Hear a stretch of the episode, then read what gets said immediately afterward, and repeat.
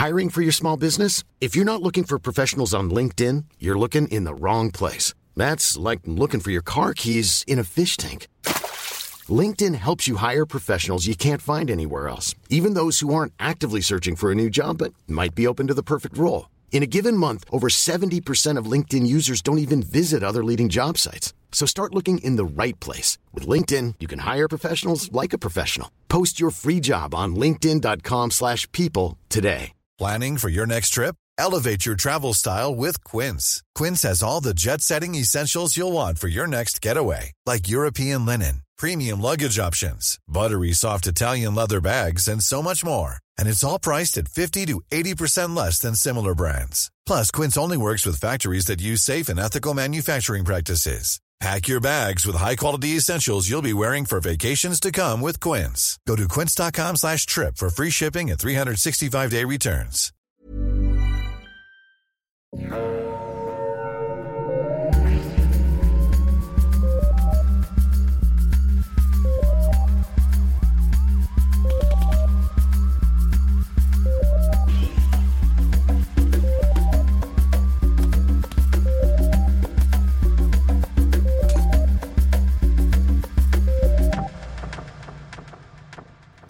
Bonjour tout le monde et bienvenue à Un peu de crime dans ton café, le podcast où on jase de crime tout en prenant un bon café. Je suis votre animatrice Audrey et comme à mon habitude, je suis avec mon amie, ma partner, ma très chère Catherine. Catherine, comment ça va? Bonjour, ça va bien et toi? Ah, ça va pas trop pire, ça va pas trop pire. Euh, je suis particulièrement heureuse parce que tout le monde est assises à la même table. Oui. On peut se toucher, c'est tellement le fun, on On- est de retour. On enregistre en vrai pour la première fois depuis novembre 2020, quand on a fait euh, Mary Gallagher pis ça au cochon.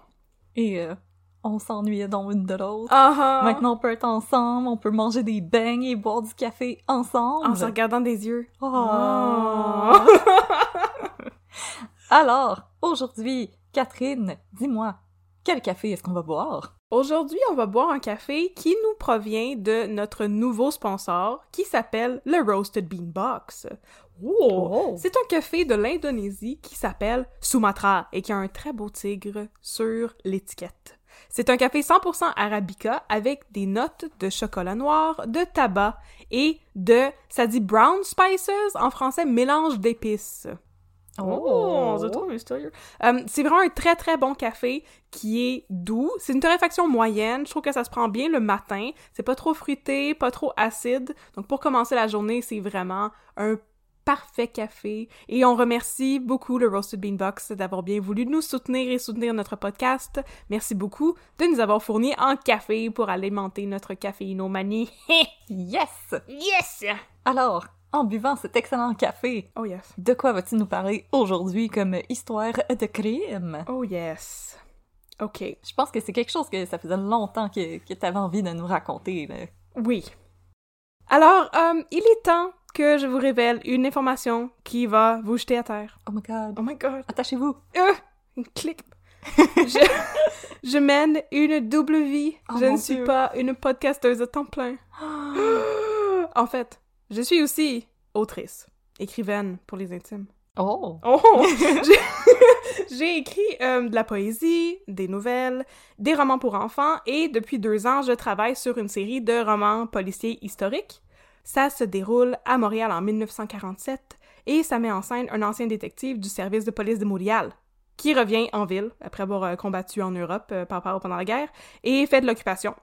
Et euh, avec sa femme journaliste et son meilleur ami, là je suis juste en train de raconter mon livre, qui est encore détective à la Sûreté de Montréal, ça s'appelait comme ça dans le temps, la Sûreté Oui. municipale. Et donc détective à la Sûreté municipale, mon protagoniste se retrouve mêlé à une histoire sordide de meurtre d'enfants. Euh, mon roman, qui est le premier d'une trilogie, ça s'appelle Brébeuf. Allez l'acheter maintenant en librairie, c'est vraiment excellent. Yes, merci. Et donc, ça a été publié en octobre 2020 aux éditions Triptyque. Bon. Pourquoi faire autant de shameless plug? Parce que tu le mérites, ma chère. Mais pas juste pour ça! C'est aussi pour dire que pour écrire mes livres, j'ai fait énormément de recherches sur l'histoire de Montréal et l'histoire du service de police de la ville de Montréal, et je me suis découvert une véritable passion pour les périodes de l'après-guerre à Montréal. Parce que c'est une époque ultra intéressante et ultra houleuse, qui était marquée par des scandales de corruption et d'ingérence dans le milieu de la police et de la politique. Oh! Oh! Color me surprised. Oh, color you very surprised! Le plus grand de ces scandales concerne un avocat et une commission d'enquête qu'il a instigé pour enquêter sur les ramifications entre le crime organisé et la police de Montréal dans les années 40. Ah, il était le payroll des Italiens. Oh! Pareil comme Nick Romano! Comme Nick Romano. Oh là là! Alors, c'est de ça que je vais vous parler aujourd'hui. Je vais vous parler de Pacific Plante et la commission d'enquête Caron. Et juste encore un- une salutation à un auditeur qu'on aime vraiment beaucoup, Sean, qui nous avait écrit pour nous demander qu'on en parle. Et ben, ça tombait vraiment parfaitement parce que Catherine est une experte dans le domaine.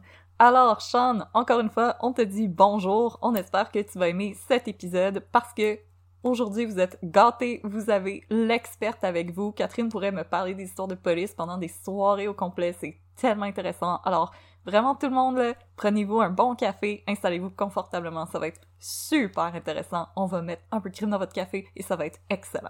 Yes! On se met de la petite musique jazz en fond, on sort Oh, nos suspenders puis notre Oh. whisky. Bon, on allume la petite lumière rouge en avant de chez nous pour Oh. signifier qu'on est une prostituée.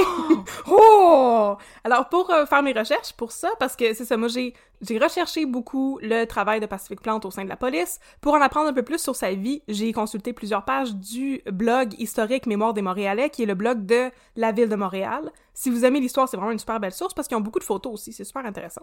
Euh, j'ai aussi écouté un extrait de l'émission Aujourd'hui de l'Histoire, l'émission de Radio-Canada, qui est disponible en balado, dans lequel Marc Laurando parle de la vie de Pacific Plante, donc Marc Laurando qui est journaliste. Finalement, j'ai lu le rapport de l'enquête Caron, donc l'enquête sur la corruption policière, et j'ai consulté quelques entrées de l'encyclopédie canadienne. Voilà, c'est la fin de mes sources. Êtes-vous prêts à ce que je mette un peu de crème des années 40 dans votre café? Je suis tellement prête, j'ai mon scotch, j'ai mon beau taille, je suis prête. Voilà. Alors, notre histoire commence en 1945. On peut euh, se mettre un petit peu justement de Alice Robbie et de Billie Holiday en fond pour se mettre en ambiance. OK. L'histoire commence avec Harry Davis. Harry Davis est un Montréalais juif d'origine roumaine et il sort de prison. Il vient de purger 12 ans à la prison Saint-Vincent-de-Paul pour avoir fait des affaires avec Charlie Fagenbaum. Comment- Quoi? Charlie Fagenbaum? Est-ce que tu peux l'épeler? F-E-I-G-E-N-B-A-U-M. Fagenbaum. Oh! Oh! C'est comme arbre à figue, figuier. J'imagine. Feigenbaum. Ça serait peut-être Feigenbaum. Ah ah, ah, en tout cas. euh, Les Charlie, personnes qui Feigenbaum, parlent en allemand, écrivez-nous Oui. un peu de. Charlie Feigenbaum était un contrebandier d'héroïne. Oh! Harry Davis avait travaillé avec lui, s'est ramassé en prison. En 1933, quand un des transports de Charlie Feigenbaum, un de ses transports de cocaïne et d'héroïne, est coincé par- dans le port de Montréal par la police, Feigenbaum décide de livrer tous ses complices à la police en l'échange d'une peine de prison moins sévère, d'où le fait que Harry Davis, notre juif montréalais, se ramasse en prison. C'est pas vraiment important qu'il est juif, outre le fait que, à cette période-là, à Montréal, il y avait une grosse faction du crime organisé qui était d'origine juive. Oh! Il, il appelait ça, en les bons termes de l'époque, en gros guillemets, la juiverie. Non! Non! On va éviter de dire ça trop dans le podcast, on- bien sûr. On, va le, on le dit. Donc, euh, donc Harry Davis euh, sort euh, de prison. Là, en 1945, tout va pour le mieux. Il sort de prison, il s'ouvre une maison de jeu au 1244 rue Stanley. Là-bas, on, on est peut... joué au colon de Catchan. On joue au colon de Catan, on joue au domino, puis des fois, on joue à Pigeon de lac. Oh! Oh! Mais là, je peux pas jouer à pige dans le lac, j'ai pas danger. Oh! Mets tes flotteurs. Fait que là, là-bas, à- au 1244 rue Stanley, on peut aller parier sur des courses de chevaux, on peut jouer au blackjack et à la roulette, et même jouer à un jeu mystérieux qui s'appelle la barbotte. J'allais dire, je pense que je sais c'est quoi, mais non, c'est la, la- je pense à la Bézigue, qui est un autre jeu complètement. Je sais pas c'est quoi la barbotte, apparemment c'est pas légal de jouer à ça, on va jouer à ça au 1244 rue Stanley. ok, Harry Davis, il est très smart. Il utilise son influence et sa notoriété grandissante à Montréal, dans le milieu de la pègre, pour sécuriser, entre guillemets, son établissement. Il achète ainsi le silence des policiers, qui menaçaient de faire fermer sa maison de gambling, et il reçoit, par le fait même, le surnom de Edgeman. Il est l'homme frontière, l'homme interlope Oh! entre le crime organisé et la police. Je continue de préférer Feigenbaum. Feigenbaum. Et Monsieur Feigenbaum, il reviendra jamais dans l'histoire, mais c'est- dommage. Là, en Un 1946, Très beau nom. ça vire mal pour Harry Davis. Il est abattu en pleine rue par un de ses anciens croupiers, un homme du nom de Louis Berkowitz. Berkowitz avait une dent contre Davis parce qu'il voulait ouvrir sa propre maison de gambling, mais Harry Davis avait refusé de lui donner la permission. Ce qu'il avait dit, en fait, c'est qu'il pouvait ouvrir sa maison moyennant 20% des profits. C'est comme s'il faisait une franchise. Oui, c'est ça, il devait payer un, une cote. C'est ça. C'est le franchising du gambling. Fait que là, bon, euh, Louis Berkowitz, il n'est pas d'accord avec cet arrangement-là et trouvait que c'était un bien mauvais accord pour lui. Alors, il a décidé de juste ouvrir sa propre maison lui-même sur l'avenue Montréal, sans le dire à personne. Sauf que le mot s'est passé au sein de la police concernant son établissement de jeu. Oh. Et, tu sais, si les, établissements de Harry Davis sont protégés parce qu'il y a un deal avec la police, ce n'est pas le cas pour tout le monde et ce n'est pas le cas pour Louis Berkowitz. Alors, la nouvelle maison de jeu de Berkowitz est fermée par la police une fois, deux fois, et là, Berkowitz entend dire que Harry Davis a mis sa tête à prix parce qu'il était insulté par son affront d'avoir ouvert sa propre maison de gambling. Oh non, il y avait des posters avec sa tête, Il y là. avait des postures, Avez-vous vu Oh cet God! homme? Il a ouvert une maison de gambling! Ah. Ah. Alors, Berkowitz est très inquiet. Mhm, parce que sa tête est mise à prix. Alors, il se rend au 1244, Stanley, pour confronter Harry Davis. Il n'y a rien comme la confrontation dans la vie, hein, pour, euh, éclaircir les malentendus. Oui, Ah hein. oui, c'est ça. Sauf qu'au lieu d'aller Communication, confronter... communication. Communication, communication. Sauf qu'au lieu d'aller confronter Harry Davis, il l'a tiré dans le chest à deux reprises, en pleine rue, devant son édifice. Ouais, je, on vous le recommande pas, les amis. euh, C'est pas comme ça qu'on règle les de problèmes. Voilà. Alors, Davis est transporté à l'hôpital, mais on est en 1946, puis les ambulances, mais c'était pas tant une chose à l'époque. Fait que, donc, il, il, il meurt pendant, tu sais, bon, quand- à Pendant que les gens sont comme, ce serait pratique qu'on ait comme une auto qui sert juste à ça. Ça existait Comme pas un encore. taxi, mais pour l'hôpital. Euh, oui, comme un taxi pour euh, les gars de la PEG qui sont tirés devant leur établissement pour aller les sauver. Mais malheureusement, bon, Harry Davis va mourir au courant de la journée ou du lendemain. Et ensuite, Berkowitz, il a un cas de conscience et décide d'aller se rendre à la police. Mais après avoir confessé son crime au journaliste Ted McCormick du Montreal Herald, en dénonçant aussi tout le scheme de corruption policière qui permettait à Harry Davis d'opérer sa maison de gambling. Oh non! Berkowitz est condamné à prison à vie et exit Berkowitz, là, c'est la fin de cette histoire-là. Tout ça, ça met la table pour Pacific Plant. Avec les révélations de Louis Berkowitz au Montreal Herald, le problème de la corruption policière à Montréal est révélé dans toute son ampleur au public. Pacific Plant, un avocat, travaille à l'époque comme greffier à la cour municipale qui s'appelait la cour du recordeur. Recorder? Oh, ok! C'était la cour du Recorder. Donc, il travaillait à la cour du Recorder. Et il était un petit gars de Montréal, Pacific Plante. Il avait grandi dans l'arrondissement Plateau-Montréal. Il avait fait des études classiques au Collège Sainte-Marie. Oh! Pacific Plante a mi-trentaine à ce moment-là. Au moment Fait de... pour l'époque, c'est vieux. Ouais, pour l'époque, c'est vieux. Puis tu regardes des photos de lui, puis il a l'air vieux, puis tu comprends pas qu'il y a juste comme mi-fin trentaine dans toute l'histoire que je vous raconte aujourd'hui. Il, euh, Pacific Plante, avait, il avait des belles petites lunettes rondes, en plus. C'est bien cute, Oh. en tout cas. Euh, Pacific Plante, en travaillant à la cour municipale, il est au fait de tout ce qui se trame d'illégal dans les coulisses de la ville. Par exemple, il voit une certaine Anna Labelle, dite Madame Émilie Beauchemin, à la cour Oh. du Récordeur plusieurs fois. Anna Labelle est considérée par plusieurs comme la tenancière la plus importante du Red Light montréalais. That's where it's at. That's where it's at. Anna Labelle a été arrêtée pour la dernière fois en 1939 et par la suite, elle, est- elle s'est fréquemment présentée à la cour pour aller faire payer la caution de ses tenancières et les faire libérer. Oh! Là, elle, elle arrivait là-bas, là, en limousine, avec son manteau de fourrure, et elle se pavanait dans la cour municipale, et tout le monde savait que c'était une tenancière de- d'établissement de désordre, et elle allait bail out ses autres tenancières. Je pense que c'est comme un des personnages les plus intéressants que j'ai jamais entendu. Elle est incroyable, Anna Labelle. Il y a tellement de belles histoires à propos d'elle. Donc, c'est le genre d'activité dont Pacific Plante est témoin à la cour du Récordeur. Et lorsque Pacific, qui était surnommé Pax, parce que Pacific, c'est paix, latin, Pax, bon. Oh! Pax Plante! Oh! Alors, Pax, quand il a vent de l'ampleur du scandale de corruption policière à Montréal avec Louis Berkowitz qui va voir euh, le journaliste du Montreal Herald, il va discuter de la chose de la corruption policière avec Fernand Dufresne. Fernand Dufresne était alors le chef de la police de Montréal, de tous les policiers. Et Pacific Plante propose à Dufresne de rendre l'escouade de moralité encore plus efficace en la réformant. Parce qu'à l'époque, existait déjà une escouade qui avait pour objectif de faire fermer les, éta- les établissements de gambling et de s'occuper de toutes les activités illégales à Montréal, dont la prostitution, le gambling, etc. Dufresne, Fernand Dufresne, le chef de la police, il est en fin de carrière. Il hésite un peu à faire un gros changement comme ça parce qu'il veut pas trop brasser l'eau sale, tu sais. Mm. Mais finalement, il offre à Pacifique Plante de devenir le directeur adjoint de l'escouade de moralité de la ville, pour le- laquelle Plante agissait déjà à titre de conseiller juridique. Donc lui, il était déjà un peu impliqué avec l'escouade de moralité, et Fernand Dufresne lui dit « Tu peux devenir le directeur adjoint maintenant, puis oui, tu peux la réformer comme tu veux. » Il offre ça à Pax de manière officieuse, justement parce qu'il veut pas que les élus de la ville, qui, euh, entre guillemets, bénéficiaient de connivence, comme disait Marc Laurando, soient Oh. au courant de cet arrangement-là. On se la table! Rush, rush, ouais. L'objectif de la manœuvre, c'est de mettre fin, une fois pour toutes, à la protection du vice criminalisé à Montréal. C'est que, justement, l'histoire d'Harry Davis et de la protection de son établissement par les policiers corrompus, malheureusement, c'était une réalité qui était très, très répandue à Montréal et qui était connue par beaucoup de personnes qui étaient dans le milieu policier, mais aussi le milieu politique, c'était simplement pas connu du public. Donc ça opérait en catimini depuis Oh. longtemps, ces pratiques-là. La protection de la police avait le bras très long, plus long que celui de la justice. Ah! Et, ah! Et les policiers de la ville acceptaient des pots de vin pour protéger les établissements.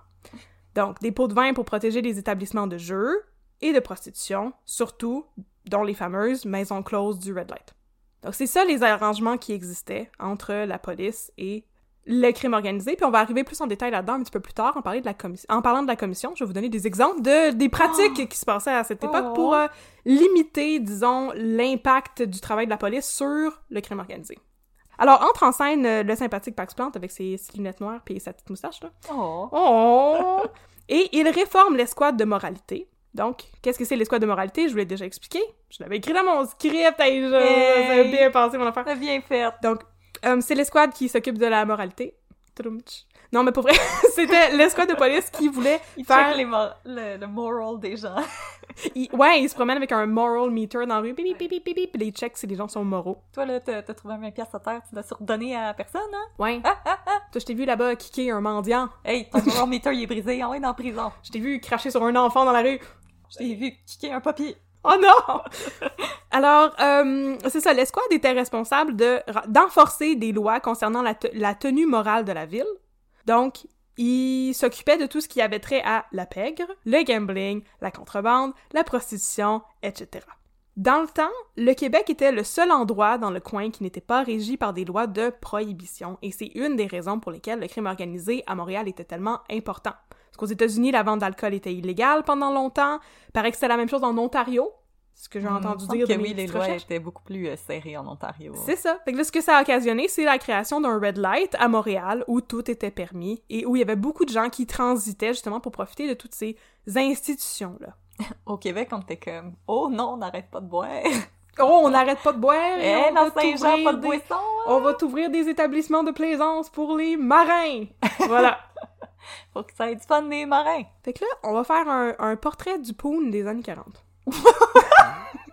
à l'époque, la prostitution était un problème pas mal problématique, pour employer une belle euh, répétition, ayant pour but de mettre l'accent sur le problème. Voyez-vous, il y avait la guerre. Là, on est en 1945. Oui. Il y avait la guerre avant. Et la guerre, ben, ça fait qu'il y a des soldats. Et comment ils Pas voyageaient des les raisons de soldats? se faire mal! Ah? La guerre, c'est pas une raison de se faire mal! Non, c'est pas une raison de se faire mal. Bon, fait que c'était aussi une raison d'avoir du fun dans Ouais. le red light. Pas du fun! Et comment voyageaient les soldats à l'époque? Ils voyageaient pas en Segway, malheureusement. Ils voyageaient en bateau. Et il y a un port à Montréal. Oui. Puis Là, soldats, bateau, port, Montréal. Et les soldats, qu'est-ce qu'ils aiment? Ils aiment la boisson puis les femmes. Oh oui! On les comprend! Alors, depuis aux alentours de la Grande Guerre en 1914, tu sais, un quartier s'était organisé proche du port pour répondre à cette demande grandissante de rhum, de femmes et de bière, nom de Dieu. Mais ça, c'est Griffintown? Non, ça, c'est le Red Light. Ok, Donc, c'est juste à côté du port. ok, Et ça va de Saint-Urbain à Saint-Denis, ok, ouais. d'ouest en est, et de Saint-Antoine au sud à Sherbrooke au nord. C'est vraiment proche du vieux port. Ouais, On appelait ça le red light à l'époque, juste fun fact, parce que souvent les maisons de prostitution s'affichaient en mettant une ampoule rouge devant la maison, tu sais, comme une petite lumière extérieure. C'est plus facile à repérer la nuit. Ah, regarde là-bas, il y a une lumière. Oh, c'est un oh. établissement de Par femmes là, de par là, désordre. par là. Par là, par là, par là, on va suivre les lumières rouges. Oh! Oh! Dans le rayon de Saint-Urbain, Saint-Denis, Saint-Antoine à Sherbrooke, c'est pas très gros, tu sais, comme quartier, on pouvait trouver en moyenne deux établissements de jeu ou de prostitution, ou les deux à la fois, par coin de rue, en voyageant d'est en ouest. Et maintenant, ce sont de Tim Hortons. Maintenant, ce sont tous des cafés de hipsters. Alors, il y avait au moins deux maisons de prostitution, plus des maisons de jeu, d'est en ouest, dans ce quartier-là. Et il y en avait aussi à l'extérieur de ce périmètre-là. Je vais y revenir un petit peu plus tard, il me semble. Là-dedans, il y avait du poon pour tous les goûts. Il y avait des mineurs, mais pas beaucoup de mineurs. Les gens pensent souvent que ces affaires-là, c'est lié à la prostitution juvénile. C'était pas vraiment le cas. C'était majoritairement des jeunes femmes dans la vingtaine. Mais il y avait aussi des vieillardes de 30 ans et plus. Oh, les Oh! vieilles madames de 30 ans. Oh! Donc, il y en avait vraiment pour tous les goûts. La plupart étaient, étaient des femmes qui étaient majeures et vaccinées. Pas, Ah. vraiment, pas vraiment vaccinées, mais C'est ça, ça. des femmes adultes. Bon, dans la vingtaine, c'est la majorité des prostituées à cette époque-là. C'est un petit... Là, je vous fais un petit portrait démographique. C'était très varié en termes d'âge et en termes d'occupation et en termes d'éducation, mais ce n'était pas très varié en termes d'ethnicité, parce qu'apparemment, les minorités ethniques ne composaient que 4% des prostituées à l'époque. Oh. Donc, c'était surtout des caucasiennes. Oh. Les prostituées à l'époque étaient aussi appelées des catins, des guidounes et des guidailles. J'aime bien, j'aime bien ces termes-là, c'est beau. J'ai- J'aime vraiment ces mots-là, personnellement. là. Oui, c'est c'est beau, n'est-ce C'est pas? le fun à dire, G'day. C'est c'est très le fun, guidaille.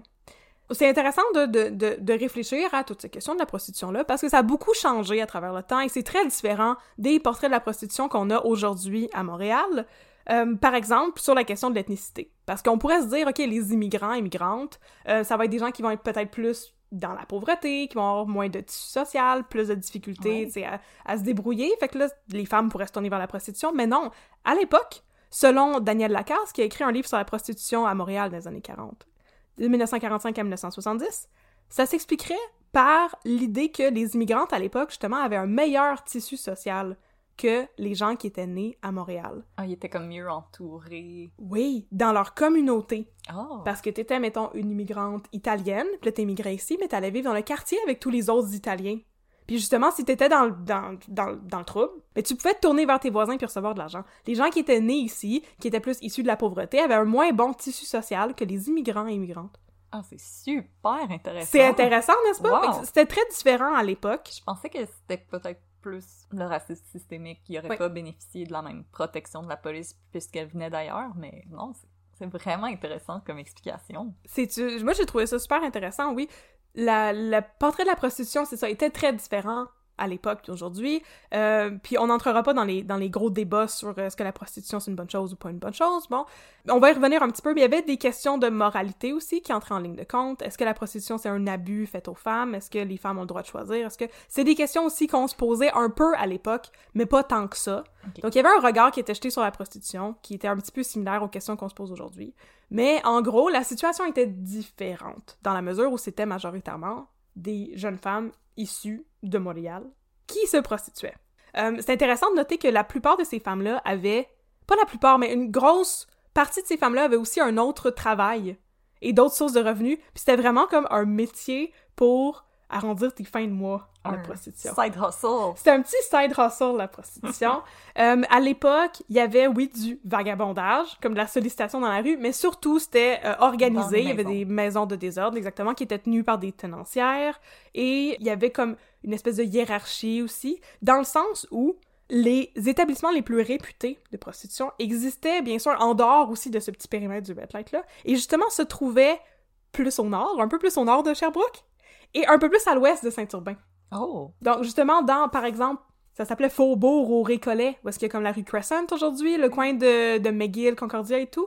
Dans, Dans le musée coin- des beaux-arts. Dans le coin du musée des Beaux-Arts, Oh! il, y avait, il y avait beaucoup d'établissements de prostitution, et c'était les établissements qui étaient plus réputés, comme ceux qui se trouvaient justement à la hauteur de Mont-Royal, puis maintenant la Plaza Saint-Hubert. Ben, c'est le... Je veux dire, c'est le quartier un peu plus riche de Montréal où est-ce qu'il y avait des anglophones. Ça se rapproche de ça. Ouais. Pour, pour l'Ouest, oui, ça se rapproche de ça. Donc, c'est ça. Il y avait une, une- une certaine hiérarchie. C'était quelque chose qui était euh, fait par des femmes qui, souvent, avaient un autre emploi. Parfois par des femmes qui étaient mariées. Parfois, leur mari était au courant. Parfois, il l'était pas. Euh, mais dans tous les cas, non, il y avait un portrait de la prostitution qui est très, très varié. Des femmes qui venaient de plein de sortes de milieux différents, qui étaient dans plein de situations différentes. Alors, le Red Light sévit depuis une trentaine d'années environ au moment où Pax Plante entre en jeu et réforme l'escouade de moralité pour en prendre la tête. À l'époque, Diverses questions préoccupaient les gens par rapport au red light. Certains avaient peur des maladies, parce que laissez-moi vous dire que ça y allait par là dans le red light. en janvier 1944, l'armée canadienne a fait une déclaration publique comme quoi il y avait environ 4000 soldats qui étaient atteints de maladies vénériennes et qui venaient du district de Montréal, et 45% de ces cas-là avaient été contractés dans le red light. Oh my god, puis après on amenait ça en Europe, pis let's go! Oh, ça, ça, ça se donnait par là! Fait que on va serrer nos perles. C'est l'ALENA! C'est comme ça que ça s'est fondé. On Hey. en a pas parlé. Mais là, l'armée menaçait d'interdire l'accès à Montréal à ses soldats. Oh! Oh, oh, C'était rendu à ce point-là. Fait que là, le maire de Montréal s'est Oh empressé de faire, entre guillemets, fermer le red light. Mhm. Ça c'est... Pas de- bon. Parce qu'on veut encore le tourisme militaire, mais on veut pas le tourisme de poune. mais là, c'est ça. Fermer, entre guillemets, c'est un grand mot. C'est assez... Là, on est en 1944, donc c'est à partir de ce moment-là que, comme l'escouade de moralité commence à vraiment, euh, tu sais, breakdown là, sur la prostitution, puis que ça devient leur priorité, tu sais. Mais ils sont moyennement efficaces. Ok. Bon, ça, Faites pas ça. Arrêtez donc, là! Ok, ok, je vais vous suivre dans votre chambre, madame. Bon, C'est- tellement bien demandé. c'est pour ça que Pax Plante arrive avec sa réforme de son escouade de moralité, parce qu'on veut se débarrasser de la prostitution à cause des maladies vénériennes, mais aussi parce qu'on craint, on craint beaucoup pour la traite des blanches. Ah oui! Oui, c'est intéressant. Fait que là, surtout pour l'escouade de moralité, surtout pour Pax Plante, ce qu'il disait, c'est qu'il voulait justement libérer ces femmes-là, comme si les femmes n'avaient pas la possibilité de choisir de- d'entrer dans la prostitution. Ce qui, Ouais, est, ce qui est très réducteur comme point de vue, mais en temps 1945, là, il faut euh, le replacer dans l'époque, et euh, c'était pas... euh, c'était pas possible pour Pax Plante et les hommes de l'escouade de moralité que les femmes décident Ouais. d'entrer dans la prostitution en pleine connaissance de cause, mettons. Mais comme là, tu dis traite des blanches, Ouais. est-ce que est-ce qu'il y avait du trafic humain à l'époque? Honnêtement, je ne sais pas. Ok. Mais ce qu'on a comme, comme portrait de la prostitution à l'époque, c'est différent de ce qu'on a aujourd'hui dans le sens où, habituellement, les femmes qui avaient des problèmes de consommation n'avaient pas le droit de travailler dans des établissements.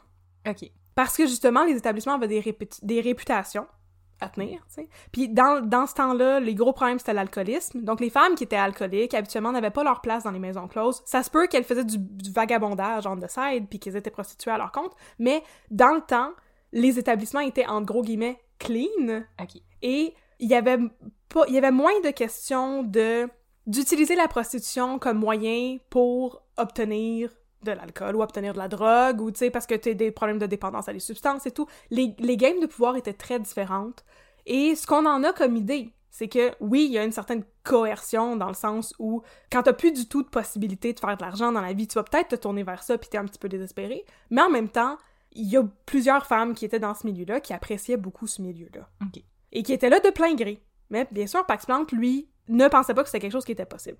Donc lui, il voulait faire fermer l'escouade pour la question de la traite des Blanches. La, le- le- la mairie à Montréal, l'in- l'institution politique, voulait faire fermer le Red Light pour les maladies vénériennes. C'était les deux grosses euh, motivations. Santé et sécurité au travail. Santé et sécurité au travail. Donc, le 7 août 1946, Pacific Plante lance ce qu'il appelle sa campagne d'assainissement de la ville. Oh! C'est une véritable croisade contre le vice commercialisé. Contre le poon et le vice commercialisé à Montréal. Ce qui Ah. s'attaque aussi au crime organisé. On a parlé beaucoup de la prostitution parce que ça fait partie des sujets sur lesquels j'ai fait des recherches, donc je voulais vous en parler un peu. Bon. Pacific Plante, il fait fureur. Automatiquement. Comme auprès du Cloutier. peuple. La fureur. Et il est perçu comme un justicier incorruptible. Comme notre Elliot Ness. Donc, lui, c'est celui qui va purger la ville. Tu sais. Il nous débarrasser de la mafia et de Al Capone. Oh! Certains craignent que Pacific Plante soit trop austère et trop sévère, mais il n'en est rien. En fait, Pacific Plante, il aime la vie. Oh! Il a un grand sens du spectacle. Il a un grand sens des arts. Oh! Ah, il a une sensibilité artistique. Il fait de la magie! Il a déjà collaboré avec Gracien Gélina pour l'écriture de revues comiques. Oh! Oh! Bon. Alors, Pacific Plante, il en a pas du tout après les arts. Il en a Oh. pas après les gens qui veulent avoir du fun. Non, non, non. Il veut sauver les femmes. c'est ça son but. Euh, ce qu'il veut, c'est appliquer strictement et rigoureusement la loi. C'est ça qui l'intéresse. C'est pas empêcher les gens d'avoir du fun. Mais vous pouvez quand même faire des jokes! On peut quand même faire des jokes, puis on peut quand même laisser des cabarets ouverts, faut juste arrêter de faire du gambling illégal en arrière. Arrêtez de vous donner des maladies, mon petit gang de pop C'est ça. C'est un juriste. Ce n'est pas un castle party, Pacific. Ah! Pacific Plante commence sa croisade contre le vice et celle-ci est immédiatement très très médiatisée, surtout à cause des efforts de Plante lui-même. En effet, il convoque des journalistes à des descentes de police et s'assure que les efforts de l'escouade soient discutés dans les journaux et sur la place publique. Il a vraiment le sens du spectacle. Et c'est surtout pour ça qu'il se fait connaître par le public et que tout le monde est comme, oh mon dieu, non mais incroyable, cet homme-là, quel homme! Oh, on peut l'accompagner dans des descentes! Oui, on peut se pointer là puis prendre des photos! Pour vrai! que les journalistes maintenant peuvent faire ça? Honnêtement, je sais pas. Je pense que ce serait peut-être trop dangereux. Parce que dans Je sais pas pourquoi il fait 31, ça. euh, il l'engueule, euh, le journaliste qui est ici partout. Ouais, je sais. les gens aimaient pas plus les journalistes à l'époque. Non. On va, on va s'entendre là-dessus, là. C'est ça. Donc, les gens sont de son bord. Oh. Les, dénoncia- les dénonciations par rapport au crime organisé fusent de toutes parts. Donc, les gens appellent à l'escouade pour Oh! stouler du monde. Oh! Des voisins, C'est une euh, bonne idée la concurrence. on va, on va y revenir. Ouais, c'est ça. Fait qu'il y a des voisins qui appellent. Moi, je pense qu'il y a une maison de prostitution de chez nous. Il y a la concurrence qui appelle. Moi, là, je run une maison de gambling, puis je connais une autre maison de gambling, puis je pourrais vous donner son adresse. Puis il y a aussi les gens qui se sont fait voler. Moi, j'étais allée jouer à la barbotte au 1244 rue Stanley, on m'a volé mon porte-monnaie. Puis il y a aussi euh, les gens qui se sont fait battre. Moi, j'ai essayé de voler dans le cash register au 1244 rue Stanley, puis je me suis fait tabasser par le bouncer. arrêtez les arrêtez! Allez les arrêter! Puis euh, une gang de voisines et cornifleurs. Une gang de voisins des cornifleurs. Donc, le public est du bord de Pacifique et accepte de l'aider à mener sa croisade contre le vice. Yay! Oui, on va t'aider! L'escouade de moralité multiplie les descentes dans les bordels. Oh! Oh! Et les maisons de gambling, d'abord, toujours en invitant les journalistes à se joindre à eux pour Exact. révéler au grand jour toute la chenaille des bas-fonds de Montréal. Plusieurs établissements sont fermés, dont des maisons de passe. Hey, là, c'est comme... C'est un truc de synonyme de comment parler d'une maison de prostitution. Là. Je vous ai donné Oh! tellement de synonymes. Donc, une maison de passe. On ferme aussi les débits de boissons illégaux, les maisons de roulettes et les maisons de barbotte. Oh! Je veux tenir une maison de barbotte, c'est malade! Je sais. wow! Le crime organisé est donc privé d'une partie de ses revenus. Un fait d'armes de plantes. Il réussit à faire arrêter et condamner un autre Harry, Harry Ship, Oh. qui est un des nouveaux rois de la pègre montréalaise après le décès de Harry Davis en 1946. Va falloir qu'on change de Harry. Avant qu'on change de Harry, maintenant on est rendu à Harry Ship. Mais là, l'affaire, c'est que Harry Ship, il tenait des maisons de jury de Paris partout. Oh. Et il était un petit peu comme, euh, comme euh, Madame Anna Labelle, la tenancière. Il était un petit peu intouchable, tu sais, parce qu'il y avait sa main un petit peu partout, puis il y a des contacts un petit peu partout. Et il a été coincé par Pacific Plante dans une de ses maisons de jeu en 1946. Il a barré la porte à l'extérieur. Comme clic, puis il a- il appelé les avocats. Ils allaient à la cabine de téléphone, là. Ça commençait dans ce temps-là, les cabines de téléphone. Il allait au coin de la rue, cabine de téléphone. Puis là, Les, les Gen Z qui nous écoutent sont comme les quoi? Les quoi? Fait que Harry Ship, malgré le fait qu'il était représenté par les meilleurs avocats du crime organisé, il est tout de même condamné à six mois de prison. C'est pas beaucoup, mais ça envoie tout un message au crime organisé. On vous a à l'œil! On vous a à l'œil, puis là, on n'arrêtera pas, puis on n'est pas achetable. Cause we can't stop. And we won't stop. Fait que là, en 1946, tout arrive en 1946, on dirait. Fernand Dufresne, le chef de la police, il prend sa retraite. Et le conseil municipal doit choisir son remplaçant. Ils ont le choix entre deux candidats. Oh! Là, ça prendrait la musique de The Price is Right. Oui. Premier candidat, Albert Langlois, ancien militaire, très traditionnel, amateur du statu quo. Second candidat, Pacific Plante. Une, une belle tête de cheveux, ouh, des petites lunettes, une petite moustache. La réforme, le changement, c'est l'avenir, un pas vers l'avant. Et là, le conseil municipal nomme Albert Langlois, directeur de la police. Si bol! Et Pax Plante, assistant directeur de la police. Ha! Toujours responsable de l'escouade de moralité. Assistant branch manager. Assistant Branch Manager. Et là, en 1947, Pax Plante initie un autre vent de renouveau au sein de la police. Il crée la première escouade permanente de femmes. Oui! Mon sujet de conversation préféré. Ça s'appelle l'escouade de moralité juvénile, Oui. qui va après ça devenir le bureau de la sûreté. Oh! Je sais pas pourquoi. Ah! Ils ont changé de nom. C'était trop mélangeant, escouade de moralité, escouade de moralité juvénile, tu sais, un mot Ouais, de plus, je- puis là, les policiers étaient comme « What? » Puis ils savaient Je suis plus mêlée, je suis encore allée dans le mauvais bureau. Oh, disaient, Ah, il y a plein de femmes ici que c'est ça! Ew! Ew! Ew! Ça- cette histoire, ça ne concerne en rien l'histoire de la commission Caron, mais je tiens à en parler parce que, tristement, quand on cherche l'escouade de moralité juvénile sur Google, la cinquième suggestion est un article sur mon roman. Je trouve ça très plate qu'il n'y ait pas plus de monde que ça qui parle de ces femmes-là. Alors je veux leur donner un peu de visibilité. Oui. Oui.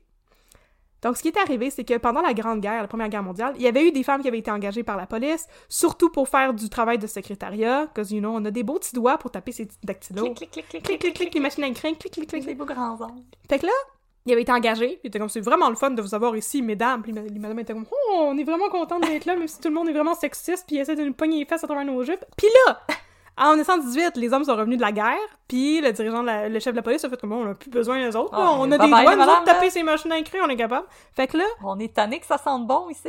Ouais, c'est ça. On veut que ça sente le swing, puis le cigare. Fait que là, ils ont mis les femmes à la porte. Puis en 1947, ben Pax Plant a dit, OK, moi, c'est un petit peu tweet, là, cette histoire-là. Fait que là, il a fondé une escouade où les femmes allaient être embauchées de manière permanente. Parce qu'on est en 1947, puis les hommes sont revenus de la guerre, OK? On n'a plus besoin des mains d'hommes pour taper ces dactylos, là. On peut avoir des mains de femmes aussi. Mais là, ces femmes-là n'étaient pas des secrétaires. Ces femmes-là étaient des surveillantes des, des mœurs publiques. Wow! Wow! Donc, l'escouade de moralité juvénile s'occupait de la question de la prostitution pour les mineurs, très marginalement, mais surtout des fugues, qui à l'époque étaient appelées les désertions, et Oh. surtout sur la délinquance juvénile. C'est un... Il court après les enfants. Il courait après des enfants dans la rue, puis retourne chez vous, là. Bâton. Il est passé 8 heures, là. Bon, Hey, hey! c'est un petit pas pour Pax Plant, mais quand même un énorme pas pour la condition des femmes, parce que là, les femmes sont des vraies policières, c'est des gendarmes, c'est des agentes. Mais là, c'est pas gagné pour autant. Tout ça n'est pas gagné pour autant, parce que euh, les femmes sont victimes d'un sexisme pas mal épouvantable au sein de la police. Attends, et je vais mettre mon chapeau avec écrit surprise. surprise dessus, on va mettre notre petite casquette surprise. Oui. Fait qu'elle se faisait regarder de haut et n'avait pas vraiment de pouvoir. Euh, elle s'occupait de la délinquance juvénile et aussi de la désertion parce que les hommes considéraient que c'était pas vraiment des problèmes qui méritaient qu'on s'y attarde. Fait que c'est correct, c'est des moindres tâches, on va les donner aux femmes. Et en plus, les femmes étaient limitées dans leurs possibilités d'habillement dans le sens où elles étaient obligées de porter un uniforme qui était une jupe. Fait que là, quand elles devaient se promener en tramway dans la ville, là, elles avaient pas le droit de s'asseoir parce que c'était indécent, parce que leur jupe était comme trop courte pour qu'elles soient assises dans le tramway. Mais il aurait fallait pu leur restent déjà debout plus longue! encore. Je le sais qu'il aurait pu, il était pas... Il y avait de mauvaise foi, moi je décide qu'il était de mauvaise foi. Et en plus de ça, il avait pas le droit de porter une arme. Même pas de matraque. Non. Fait que là, s'il voyait quelque chose, Même pas un fouet. non, même pas un fouet. même pas un fouet. Même pas un taser. Fait que là, Ah. ce qui se passait à l'époque, j'en ai parlé dans un autre épisode déjà, mais ce qui arrivait à l'époque, c'est que euh, les policiers avaient pas souvent des armes sur eux, mais je veux dire, les, les détectives avaient le droit d'avoir des armes, tu sais, ça dépend du contexte, bien sûr. Les gendarmes, ils patrouillaient pas dans la rue à pied avec un- une mitraillette, là. ça- on n'est pas dans un, un état fasciste. Fait que là, ce qui arrivait à l'époque, c'est de que merde! quand t'étais un beat cop, quand t'étais un patrouilleur, toi et ton partner, Yes! marcher dans la rue. Puis là, ton carré, là, c'est, mettons, euh, Saint-Denis, euh, de Sainte-Catherine jusqu'à Maisonneuve, puis là, après ça, jusqu'à euh, l'autre rue à côté, puis tu redescends, puis tu reviens à Saint-Denis. Puis là, tu marches ton carré avec ton partner, là, puis tu jases de ta... Hey, I'm Ryan Reynolds. Recently, I asked Mint Mobile's legal team if big wireless companies are allowed to raise prices due to inflation. They said yes. And then when I asked if raising prices technically violates those onerous two year contracts, they said, What the f are you talking about, you insane Hollywood ass? F- So to recap, we're cutting the price of Mint Unlimited from $30 a month to just $15 a month. Give it a try at mintmobile.com slash switch. $45 upfront for three months plus taxes and fees. Promo rate for new customers for limited time. Unlimited more than 40 gigabytes per month. Slows. Full terms at mintmobile.com. ta vie, puis tout. Puis là, toutes les fois que tu repasses devant la boîte de police, qui est un- un- une ligne de téléphone connectée directement à la centrale de police, là, tu décroches le téléphone, puis t'es comme, oui, je suis le matricule, je sais pas, 1247, puis euh, il se passe rien pantoute, puis est-ce qu'il se passe quelque chose à la centrale? Non, il y a personne qui a appelé me parler, cool, super, on recommence. Fait que là, ils reprennent leur... Bon. Fait que là, quand les femmes trouvaient des enfants Fascinant. en délinquance, puis avaient besoin d'aide, ben là, tu vas à la boîte de police, puis t'appelles à la centrale, puis tu dis, ben j'aurais besoin d'un agent qui a une matraque parce qu'il y a un enfant ici qui est en train de menacer de me tabasser, ou quelque chose de même. Wow! Parce qu'il y avait pas d'armes! Bon. il était vraiment juste super. là pour spotter. Ouais, il était là pour spotter, puis il était là pour le principe, puis Pacific Plant faisait beaucoup de choses justement comme ça pour le principe, parce que justement les, les efforts de Pacific, Plant- de Pacific Plant ont beaucoup mené, tu sais, ouvert la porte à la Révolution tranquille. Oh. Fait que c'était- c'est pour le principe, tu sais. On va donner des jobs aux femmes. Pour Mais le principe de donner des jobs aux femmes. C'est déjà mieux que rien. C'est déjà mieux que rien. Puis là, juste pour euh, finir l'anecdote, le terme péjoratif à l'époque était employé par les policiers pour qualifier les femmes de l'escouade de moralité juvénile, c'était des femmes polices. C'est pas des polices, c'est des femmes polices. voilà. Eh. Aussi, la première femme qui a été nommée sergente a reçu le titre en 1950. Ça faisait trois ans qu'il y avait l'escouade de moralité juvénile avant qu'il décide de donner une promotion à quelqu'un. pire, trois ans. C'est pas si pire que ça. Si ça vous intéresse, il y a un chapitre là-dessus dans Une histoire des sexualités au Québec, qui est un ouvrage collectif dirigé par Jean-Philippe Warren. Le chapitre a été écrit par Tamara Wires. Et vous pouvez aussi aller lire euh, l'article sur mon roman qui pop-up dans Google. Vous pouvez Parce lire que- le roman. Oh, vous pouvez lire le roman. Parce que, euh, justement, moi, j'ai fait de la recherche sur l'escouade de moralité juvénile et j'ai intégré ça à mon livre. Bien sûr, c'est fictionnalisé, mais quand même, je pense que ça mérite... euh, ça vaut la peine de parler de ces femmes-là qui ont vraiment changé l'histoire des femmes à Montréal. Et, ben, malheureusement... Donc, quand j'ai visité le musée de la police, euh, j'ai pris une photo de la première promotion des femmes qui est sortie du gymnase de la police. C'est comme ça que ça s'appelait à l'époque. Oui, puis t'as des photos aussi des femmes qui s'entraînent. Oui, j'ai des photos aussi des femmes qui s'entraînent. Et j- il y avait des noms écrits en bas du, de la photo. Fait que là, quand j'ai écrit mon épisode, je me suis dit, oh, je vais aller regarder mes photos puis voir c'est quoi les noms des femmes pour pouvoir les nommer. Et j'ai réalisé que c'était les noms des hommes officiers qui les avaient entraînés puis qui étaient en avant de la photo. Non! C'est épouvantable, hein? Oh non! Et je suis vraiment désolée, j'ai pas pu euh, avoir les noms de ces femmes-là. Mais s'il y a des voilà. gens qui nous écoutent puis que votre grand-mère a peut-être était été, policière en 47, ouais. écrivez-nous, on, on veut le savoir. Ça, On veut, on veut des histoires de femmes. Alors, c'est fini l'histoire de l'escouade de moralité. Je voulais juste en parler parce que justement, il n'y a pas beaucoup de visibilité pour cette histoire-là. Puis là, on est de retour à l'histoire de la corruption. Parce que si ça peut vous, en plus, vous rassurer un peu plus, les femmes n'étaient pas du tout visées par les enquêtes sur la corruption policière qu'il y a eu, là. Donc, Ah ouais. les femmes qui travaillaient dans l'escouade de moralité juvénile, elles n'acceptaient pas de pot de vin de la part des petits schnappants. C'est pas ça qui se passait. En tout cas, Pacific Plante a plein de beaux projets. Et Albert Langlois, le nouveau chef de la police, est un peu, comment dire, jaloux de l'attention que reçoit Pacific Plante, qui est devenu la coqueluche des médias et du public. Ben, t'as juste à faire quelque chose, Albert. oui, mais en même temps, pourquoi faire quelque chose quand tu peux rien faire pantoute? Ah, j'avoue. Fait que là, Pacific Plante, il est charmant. Il a Oh. du charisme. Oh. Oh! Il est jeune, fin trentaine. Oh. Oh! Il y a des Et là- lunettes. Albert Langlois, il est tellement jelly qu'il va jusqu'à dénigrer Pacific Plante devant l'archevêché de Montréal. Oh, ça, ça se fait pas. Et il n'est pas le seul à trouver Pacific Plante zélé parmi les élus municipaux. Par exemple, le maire Camillien Hood aurait qualifié Pacific de maniaque dans une lettre destinée à Maurice Duplessis. Ben, voyons donc. Ouais, alors le public aime beaucoup Pacific Plante, les politiciens et les policiers beaucoup moins. Finalement, Albert Langlois formule une accusation de familiarité avec des prostituées à l'égard d'Armand Courval, qui est le bras droit de Pacific Plante. Oh non. C'est, oui. Alors, il accuse Armand Courval d'avoir profité du, euh, du plaisir des dames de désordre. D'avoir eu du fun. Et familiarité, c'est ça, avec les prostituées, c'est une accusation de fornication avec des escortes. Oh! Oh! Et là, bien sûr, Pacific Plante, il défend son bras droit. Et il est alors accusé d'insubordination et suspendu du service de police de Montréal Ben, voyons le donc. 18 mars 1948. Et il est congédié définitivement en mai 1948. Ben, non. Donc ça a duré trois ans, son histoire de- d'escouade de moralité. Deux ans, en fait. Ben, voyons donc. OK. Maintenant. Do you believe in life after the service de police de Montréal? C'est la prochaine section. Seul. Alors, ce n'est pas tout pour les aventures de Pacific Plante. Il s'est fait Oh. mettre à la porte, mais ça ne s'arrête pas là. Il y a toujours de l'espoir. He En is stronger than yesterday. He is. Comme Britney Spears. Alors, Il va faire un 1900 comeback. Oh! En 1949, Gérard Filion, le directeur du Devoir, propose à Pax Plante de faire un comeback. Des fois, j'oublie que les noms de buildings, c'était des gens. Ouais, Gérard Filion, le directeur du Devoir. Yes. oui. Donc, il propose à Pax Plante de faire son comeback sous la forme d'une série d'articles publiés dans le Devoir et rédigés sous la tutelle de Gérard Pelletier, qui est un journaliste, pour exposer les bas-fonds de Montréal et toute la corruption qui régit les institutions de la ville. Un jeune avocat qui s'est Spill illustré... de tea, Pax Plante. Spill de tea dans une petite série de trois ou quatre articles. Oh. Et là, un jeune avocat qui s'est illustré lors de l'histoire de la grève de l'amiante. Bonjour, les gens d'Asbestos. Bonjour les gens d'Asbestos et bonjour Jean Drapeau. Alors Jean Drapeau, jeune avocat, un petit peu plus jeune que Pacific Plante, lui il a comme 34 ans, Pacific Oh. a comme 38-39. Alors Jean Drapeau se joint à eux pour s'assurer qu'il n'y a pas de libelles diffamatoires dans leurs articles. Oh. Et là, ils sont censés écrire trois ou quatre articles ensemble et finalement, ils vont en publier 60. Oh. Il y en avait du tea. Oh, il y en avait du tea à Spill Pacific et au fur et à mesure de la publication, la tension monte dans la société et dans les instances gouvernementales à Montréal parce qu'on voit de plus en plus l'étendue de la corruption et de la complicité avec les élus municipaux et que les gens sont en colère et veulent des sanctions et des réponses. Finalement, une liste des présumés fautifs est publiée dans le 60e article. Dans le dernier article. Oh my god! Dans le dernier article, après avoir spill, c'est ça, après avoir spill tout le tea, dans le dernier article, Pacific Plante, il nomme, il pointe et indique des coupables directement. J'accuse, comme Émile Zola.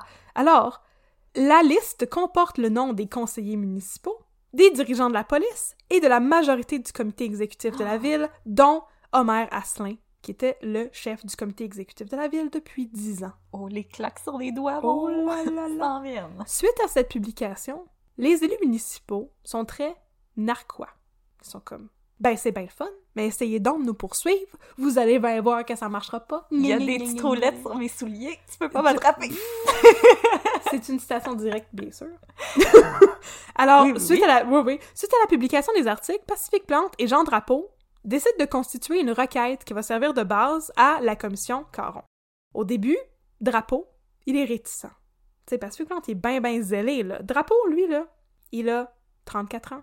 Il, est marié, il a des enfants. carrière.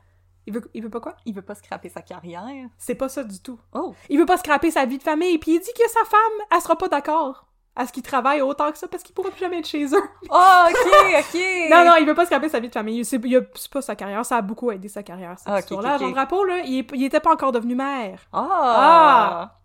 Ben là, il finit par accepter quand même de faire équipe avec Plante. Puis leur idée, c'est de monter une requête pour présenter à la cour, à la cour du récordeur, et faire ouvrir une enquête officielle sur la collusion dans le milieu policier et juridique à Montréal. C'est le genre de requête qui a déjà été entamée dans le passé. On le dit, ça fait longtemps que ça existe, les pratiques de corruption, mais les preuves étaient trop difficiles à obtenir, et ça n'a jamais porté fruit auparavant. Donc, Drapeau et Plante vont passer près d'un an à formuler la requête et à amasser les preuves. Selon Jean Drapeau, Plante a fait alors un travail de recherche bénédictin et d'une minutie incroyable, en listant avec beaucoup de détails les différentes occurrences de collusion dont il avait été témoin, et en montant des preuves circonstancielles de béton. Finalement, Oh la requête est acceptée. Wow! Si ça fonctionne, Vous cette allez fois-ci... shaker dans vos shorts! Ah là là là là! Alors si ça fonctionne cette fois-ci, c'est beaucoup à cause du travail de Jean Drapeau et de Pacifique Plante, mais aussi à cause de toute la médiatisation qu'il y a eu, la médiatisation de la collusion qui est encouragée depuis des années par Pacifique Plante. Donc là, ça fonctionne parce que non seulement ils ont des bonnes preuves, ils ont réussi à monter un bon euh, dossier d'un point de vue juridique, mais aussi parce que le public est derrière eux. Oh, et il y a vraiment du mécontentement au niveau de la population. On veut du changement. on veut du changement, on en veut. Suite à la requête de Drapeau et Plante, s'organise une commission d'enquête dirigée par le juge Caron. Ça s'appelle la commission Caron. Ah ah! Plusieurs, euh, plusieurs autres commissions d'enquête avaient eu lieu avant l'enquête Caron, qui s'intéressaient à la même problématique, soit le crime organisé, la collusion, la corruption, mais rien n'avait encore été fait. Fait qu'il avait enquêté, puis il avait dit oui, il y a de la corruption, puis de la collusion, puis tout, mais on sait pas quoi faire, puis on fera rien. Puis là, il y avait pas vraiment eu de conséquences. Bon. Mais là, la énième fois est la bonne. Yay! Cette fois-ci, il va y avoir des répercussions. Ça a été bien fait, bien rempli.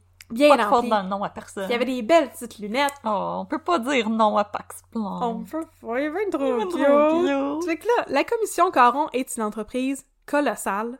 L'enquête est présidée par le juge François Caron, qui donne son nom à la commission d'enquête. Et le juge Caron était apparemment un juge qui venait de Hull et qui avait l'habitude de marchonner le bout de ses crayons parce que son dentier était trop lousse. Mais c'est donc cute comme détail! C'est cute comme détail, hein? Je trouvais ça vraiment mignon.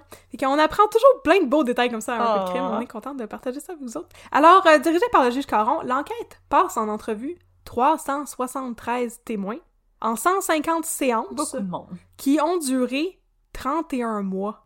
Ça fait près de 3 ans, la commission d'enquête. Oh my god! C'est très exhaustif. Wow! C'est tout un processus. Et l'objectif de la commission d'enquête était de prouver deux choses. D'abord, il existe un système de corruption, et ensuite, il y a une tolérance face à ce problème-là, de la part de la police. Tous les journaux vont couvrir l'enquête, et il va y avoir un véritable cirque médiatique autour de la commission d'enquête, qui sera surtout mené par le devoir. Les gens, tous les jours, vont aller assister à la commission d'enquête, surtout les journalistes. Tout le monde capote. L'enquête se déroule dans la chambre 24 de l'ancien palais de justice, qui est aujourd'hui appelé l'édifice Lucien Saunier, situé au 155 rue Notre-Dame-Est. Oh! Oh! Donc ce n'est plus le palais de justice, c'est à côté du palais de justice actuel. On l'a tassé. On l'a tassé, vous pouvez aller le voir. Moi, j'aime bien ça, aller regarder les vieux buildings à Montréal. Oui. L'enquête Caron couvre en gros la période entre 1940 et 1950. Puis ça, ça leur a pris trois ans à passer à travers ça. C'est fun, ça. Et... Il faut que tu relises toutes tes notes, là. Et on en apprend, à travers les séances et les interrogatoires, beaucoup sur l'ampleur de la collusion et de la corruption. Puis là, c'est là que je vais vous donner des exemples. Bon. Mais quelle était cette collusion et corruption, me direz-vous? Quelle était? Quelle est-elle? Quelle était? Laissez-moi vous parler des pratiques peu recommandables dans la police à l'époque. Qu'est-ce? Que- que- D'abord, les tenancières d'établissements de désordre étaient souvent prévenues avant les descentes de police. Oh, il y avait un petit heads up. Il y avait un petit heads up, ça leur permettait de faire le ménage Ouais, et dans- cacher dans le bordel. des choses incriminantes, peut-être. Mhm. Comme des gens. Comme, des, comme des gens, oui. Aussi, lorsqu'une tenancière influente était arrêtée par la police et qu'il y avait eu, je sais pas, un bris de communication, là, parce qu'ils s'étaient pas parlé entre eux, puis il y avait une 3-4 policiers. qui- Il y avait des bons policiers là-dedans, là. On parle Ah de, ouais. de la corruption, mais je veux dire, il y avait des policiers qui faisaient leur job comme du monde. Là. Fait que quand il y avait une tenancière qui était euh, arrêtée, celle-ci était condamnée, mais ne faisait jamais de prison, parce qu'à la place, elle envoyait ce qu'on appelait une, entre guillemets, tenancière de paille. Donc, elle pouvait envoyer une autre tenancière faire de la prison Ah! à sa place. Un petit peu comme ils font souvent dans le crime organisé. On voit ça dans les films de mafia, là. Tu vas pas envoyer... c'est ça. Tu vas pas envoyer le capot de la mafia, tu vas envoyer son fils ou son frère ou son cousin ou bon. Donc, ils envoyaient des tenancières de paille faire de la prison à leur place pour continuer à être dans la rue puis continuer à runner leurs établissements. C'était une pratique pas le temps de qui... prendre un congé, moi, là. là. Ouais, non, c'est ça, je suis pas prête, là. Ça me tente pas tant d'aller chiller en prison. C'est une pratique qui a été utilisée par beaucoup de tenancières, dont Madame Anna Labelle, la tenancière qui se promenait en cours de poêle à la cour municipale. Elle, elle faisait beaucoup ça. Une autre pratique dans le milieu policier, aucun suivi pour les récidives. Donc, ils arrêtaient des vagabondes dans la rue, des prostituées. Non, mais ils arrêtaient des prostituées, des tenancières, des croupiers d'établissements de jeu. Et ces gens-là étaient arrêtés, mais n'étaient pas chiffrés dans l'identification judiciaire, qui s'appelait alors le bertillonnage. Ça, c'est le processus parce qu'ils prennent des photos de ta tête, là, puis ils prennent tes empreintes digitales, puis tout ça. Donc, si ces individus-là étaient arrêtés une deuxième fois, les policiers n'avaient aucun moyen de le savoir. Oh. Et c'est bien fait de la vie, hein? Oh, c'est pratique! Alors, il y avait aucun... déjà été arrêté? Non. Non. Pourquoi Et-? En plus, il n'y avait aucun suivi auprès des dix individus pour s'assurer qu'ils sont retournés dans le droit chemin par la suite. Fait qu'on retournait pas checker euh, si le croupier était revenu à son travail au 1244 rue Stanley. Ou si c'était trouver un travail juste. Oui, comme Payé en haut de la caissier table. chez une épicerie, Ouais. chez IGA, Chez Steinberg. chez Steinberg. Ensuite, immunité complète pour les propriétaires d'immeubles.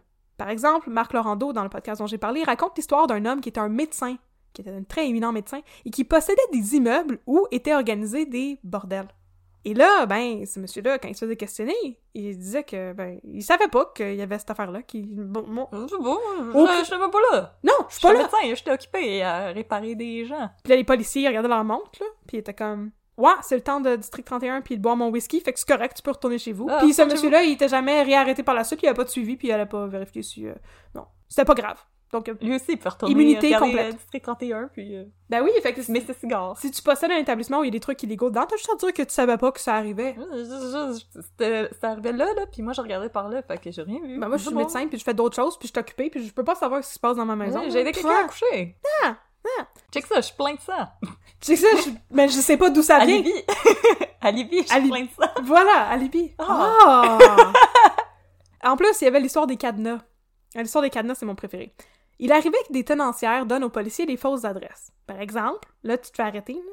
Puis là, c'est comme, c'est quoi l'adresse de la maison ici, madame? Ah oui, on est au euh, 2018 euh, rue Mont-Royal-Est. Mais en fait, on est au 2020 rue Mont-Royal-Est, puis il n'y a pas de 2018 rue Mont-Royal-Est. C'est une première affaire. Fait que là, les policiers, ils devaient aller mettre un cadenas à la porte de la place, là, pour que ça arrête de fonctionner. Mais là, si tu te pointes là-bas pis que ça existe pas, le 2018 rue Mont-Royal-Est, ou si tu veux le mettre dans mon cadenas, Hein? Nya, bon, fait que tu fais semblant ou tu le mets pas. Dans un arbre, sur un pas. lampadaire. Mais là, ne vous méprenez pas. Il arrivait aussi que les tenancières donnent la vraie adresse, bien sûr. Puis là, le policier remplissait son rapport pour dire que la porte du 2020 rue Mont-Royal-Est avait été cadenassée. Oui. Comme ça, là. Bien sûr, bien sûr. Euh, selon les règles de l'art, oui. Comme ça, l'édifice est condamné, le, là, Le cadenas de vélo, là, vert, Ouais, c'est ça. acheté chez Canadian Tire. Exactement. Les schlicks, serrés, là. les tenancières, les prostituées pourront plus rentrer là, ça pourra plus opérer. J'aurais pas donné la combinaison. Mais en fait, il arrivait que le policier, il mette le cadenas sur la porte d'un garde-robe, ou sur la poignée de la porte de la salle de bain, ou sur la poignée d'une porte d'armoire. Fait que là, ils ont posé un Mon cadenas! café! Non! Ah, il a barré l'armoire avec les tasses! Non, on peut plus aller aux toilettes! Fait que là, après ça, le policier, lui, dans ses, dans ses, ses un tâches, il avait mis un cadenas, il a rempli son rapport. Dans Ah! ses tâches, après, il fallait qu'il retourne pour vérifier que le cadenas il était solide. Euh, Tac tac. Oui, je suis venu poser un cadenas hier. Oui, c'est vrai, venez-vous-en, il est encore sur la porte d'armoire là, puis il passait dessus. cool, il est encore bien installé, il est solide. C'est correct, on est correct. Ouais, regarde, regarde là, on, on l'a mis là, sur la bibliothèque là. là. Oui. C'est un très beau mental piece. Il est vraiment beau. On le nettoie tous les jours pour qu'il y ait de la poussière dessus. Fait que, là, on rit, là, mais c'était vraiment une affaire qui se faisait, là. Fait que tu- soit tu donnes une fausse adresse, soit tu dis, OK, oui, oui, je sais c'est où, tu sais, mais je vais Oh mettre un cadenas à la porte, là, puis c'est une porte de garde-robe, puis c'est comme, bon, on a mis le cadenas à la porte. Voilà, On le cadenas à la porte, on est-tu correct? On est correct! on est correct. Personne va venir checker, on- c'est c'est à nous autres de revenir vérifier si C'est c'est moi encore de là. revenir que mon cadenas est encore là. Je confirme, c'est mon cadenas. Et là, euh, juste pour euh, faire du name dropping, parce que la commission d'enquête, bien sûr, ils ont publié leur rapport, j'ai lu le rapport. Donc, l'histoire du 2020 rue Mont-Royal-Est avec les portes d'armoire qui est un cadenassé, c'est une vraie affaire. Le policier qui avait fait ça s'appelait Arthur Hébert. Oh, Arthur! Ah, Arthur! Sacré Arthur! Donc, c'est dans le rapport de la commission Caron qui est euh, disponible en ligne. Donc, on n'est pas en train de faire de la diffamation du tout. C'est des informations publiques, c'est disponible en ligne. Ça, ça, ça a 619 pages, le rapport de la commission d'enquête. C'est très intéressant. Alors, c'est l'essentiel des incartades commises par des policiers dans le cadre de leurs fonctions, qui sont mentionnées dans le rapport de l'enquête Caron. Pour l'anecdote, j'ai envie de vous raconter deux autres histoires qui ont aussi eu lieu, mais qui n'ont pas nécessairement été couvertes par la commission, juste pour compléter le portrait de l'irresponsabilité de certains membres du service de police. Let's go! J'adore l'histoire des cadenas en passant, c'est... Oh, c'est magnifique. oui, je sais, moi aussi, je l'aime vraiment beaucoup. Fait que, d'abord, en mars 1948, un agent de l'escouade de moralité du nom de Dufresne a été suspendu pour deux mois et muté au service régulier par l'état-major de la police. Mais qu'avait-il fait, le pauvre? Qu'avait-il fait, le petit coquin? Le petit coquin, il avait fait une descente dans une maison de désordre et Ouais. en avait profité pour coucher avec une prostituée. Oh, il avait testé la marchandise! Il avait testé la marchandise et il avait dit, lorsqu'il s'était fait pogner, qu'il pensait que ça allait, et je cite, aider leur cause. La cause à qui? c'est pas la cause à qui. Euh, alors donc, c'est ça, il a été muté au service régulier et suspendu pour deux mois. Bravo, Dufresne! Deuxième et dernière anecdote, j'ai visité le musée de la police du SPVM, j'en ai parlé, pour faire de la recherche sur le milieu policier en 1947, et le policier qui m'a fait faire le tour, il m'a inscrite, inscrite, tabarnouche, m'a instruite sur le milieu policier, il s'appelle Jean-Marc, Oh, on le salue. bonjour! Il m'a raconté qu'il a déjà été agent pour l'escouade de moralité dans les années 70. Donc, Oh, ça a duré jusqu'aux années... Oui, oui. Et un soir, il a fait une descente dans un spot de gambling illégal et il a saisi, disons, 5000 dollars. Le chiffre est pas important pour l'anecdote. Il a rempli son rapport en rentrant au poste et a remis les 5000 dollars comme pièce à conviction, comme exhibi, comme dirait Babine dans le district 31. exhibi, c'est pas un mot! Pièce à conviction. Pièce à conviction, guys. Et, en remettant l'argent, Jean-Marc s'est fait demander combien il avait saisi au total. Il a dit 5000 dollars. C'est écrit sur le papier. C'est écrit là, là. L'agent au comptoir des exhibits qui prenait le cash, il a ri, puis il a dit Ben non, là, pour vrai, combien t'en as saisi? Et apparemment, c'est parce que c'était d'usage de dire que t'avais saisi 5000 pièces quand en fait t'en avais saisi 7500 puis que t'avais gardé une petite somme dans tes poches. Oh! Que tu t'étais mis un, un petit... euh, un petit snack! C'était gardé un petit snack. Mais bon, Ah. no- notre cher, le cher policier qui m'a fait visiter le, visiter le musée de la police, lui, il était pas au courant de ces pratiques-là. Lui, il était honnête. Il était honnête, lui. Et là, on, ça, ça s'est passé dans les années 70, donc au moins 20 ans après la commission Caron, il y avait encore Oh, wow. la collusion et la corruption dans le milieu policier. Fait que, on peut en conclure, à mon humble avis, que c'est le genre de pratique qui existait déjà en 1940, mettons, aussi. Je... Puis euh, je, je pense que c'est pas encore tout à fait parti. C'est possible que ce soit Euh. pas encore tout fait partie. Alors, au terme de l'enquête Caron, 58 policiers sont cités, donc accusés. De ces 58, il y a seulement 20 qui ont été par la suite formellement condamnés et destitués, incluant le directeur Albert Langlois et l'ancien directeur Fernand Dufresne. Cela dit, selon les réformateurs de la commission Caron, comme Jean Drapeau au Pacifique Plante, le blâme n'est pas tant sur la police, mais surtout sur les élus municipaux, parce que ce sont eux qui ont permis des pratiques relâchées dans la police pendant aussi longtemps et qui ont aussi permis à l'escouade de moralité de faire un travail bâclé. Donc, on shout-out à l'argent du frein, par exemple, qui voulait aider la cause des prostituées, et à En l'autre... donnant du travail. Oui, et à l'autre policier, euh, Arthur Hébert, qui mettait des cadenas sur les portes d'armoire. Personne mange de gruau au matin. Non, c'est fini. Que, malgré ce blâme explicite mis sur les élus municipaux, le juge Caron ne recommande aucune sanction. Le problème, c'est que pour accuser formellement les membres du comité municipal, mettons, il aurait fallu que l'enquête soit en mesure de formuler des accusations précises à l'égard des gens du comité du, voyons, pas le comité, ou le comité exécutif, bon, et les gens de la mairie. Ce n'est pas possible. C'est beaucoup plus facile de faire des accusations formelles à l'égard des membres de la police parce qu'il y a des preuves, justement, d'ingérence et d'irresponsabilité dans la police. Donc, prouver que la politique a sanctionné ça, c'est beaucoup plus compliqué. Et c'est pour ça qu'il n'y a pas de suspension ou de euh, licenciement qui se font au sein du comité exécutif ou de la mairie de Montréal. À l'issue de l'enquête, les politiciens ne seront pas inculpés par l'enquête Caron. La responsabilité sera jetée exclusivement sur les chefs de la police. Oh, Oh! vous êtes tout seul avec vos affaires. Yes! Cela dit, pour les réformateurs de le- de l'enquête Caron, il s'agit quand même d'une victoire considérable. C'est un premier ménage qui laisse présager ce qui va prendre place dans les années 60. Quelques heures seulement après le dépôt de la conclusion de l'enquête Caron, soit le 25 octobre 1954, Jean Drapeau pose sa candidature à la mairie de Montréal. Oh, le Oh! coquin! Timing! Oh là là. Certains, dont le journaliste Jean V. Dufresne et le criminologue Jean-Paul Brodeur, disent que toute l'histoire de l'enquête de la commission Caron était en fait une plateforme pour permettre à Jean Drapeau éventuellement de se présenter à la mairie. Selon Marc Laurando, c'est beaucoup trop réducteur.